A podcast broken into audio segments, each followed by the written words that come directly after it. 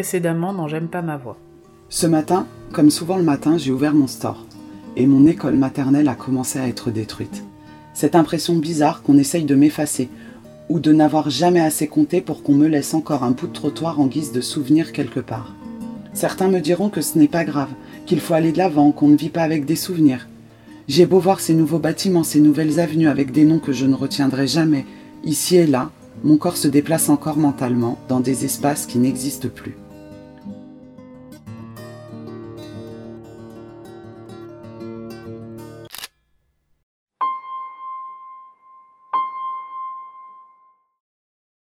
Le choix des mots est important.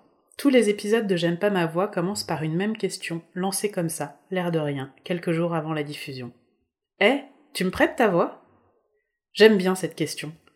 Aujourd'hui d'ailleurs, elle me paraît presque évidente.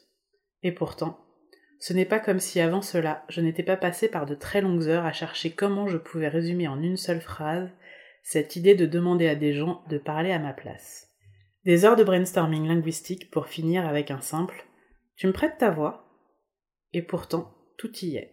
Le tutoiement qui me vient naturellement et qui rappelle de façon subliminale à mon interlocutrice du moment qu'on a finalement déjà partagé des choses ensemble, aussi minimes soient-elles.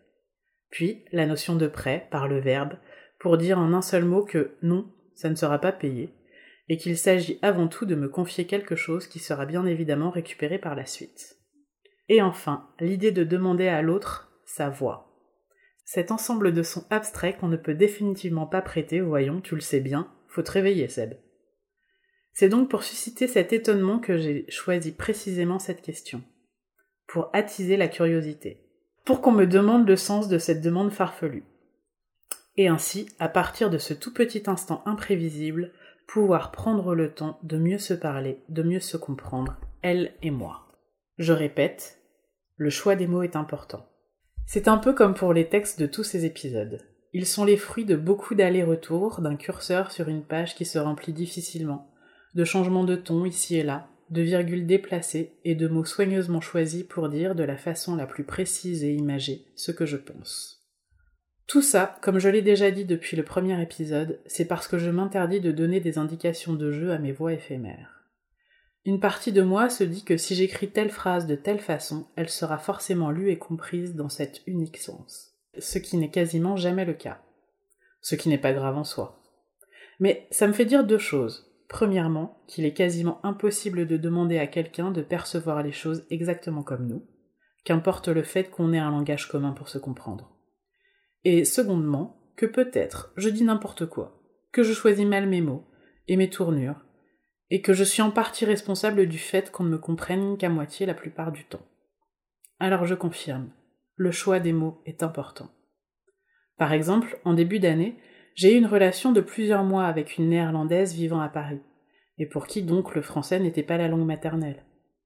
Un détail pour certains, certes, mais qui a donné lieu à mes plus grandes réflexions sur le sens de la moindre de mes phrases, pour éviter au mieux un quiproquo, au pire une dispute, juste pour une incompréhension stupide et malvenue.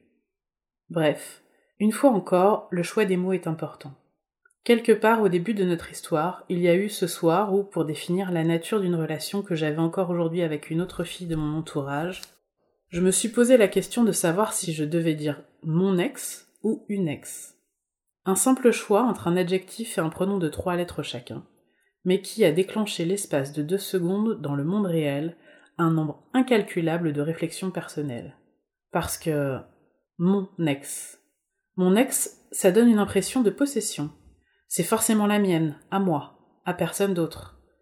On n'est plus ensemble, mais elle m'appartient encore un peu, parce que c'est mon ex.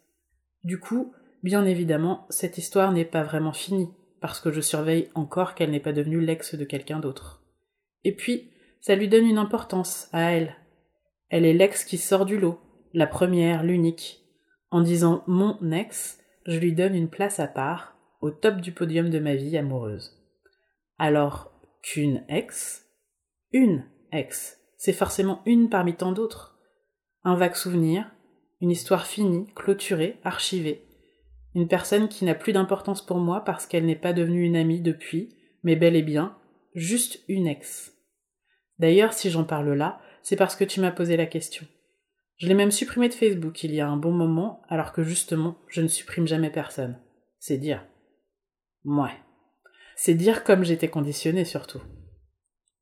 En deux petits mots, j'en étais presque venu à essayer d'appliquer à une partie de ma vie amoureuse des approximations que j'avais entendues tellement de fois que j'en avais fait inconsciemment des vérités. Résumer ma relation avec quelqu'un en deux mots, c'est dire aux autres que tout est en ordre dans sa vie, qu'on sait où on va, ce qu'on veut, sur quel pied on danse. Alors que non, moi je m'en fous. Les gens qui ne savent pas tout me rassurent. Je ne suis pas toujours capable de savoir si telle ou telle fille est mon ou une ex, ou si c'est vraiment une ex d'ailleurs. Je ne sais pas si on a la même définition l'un de l'autre, si c'est officiel, si c'est utile ou non.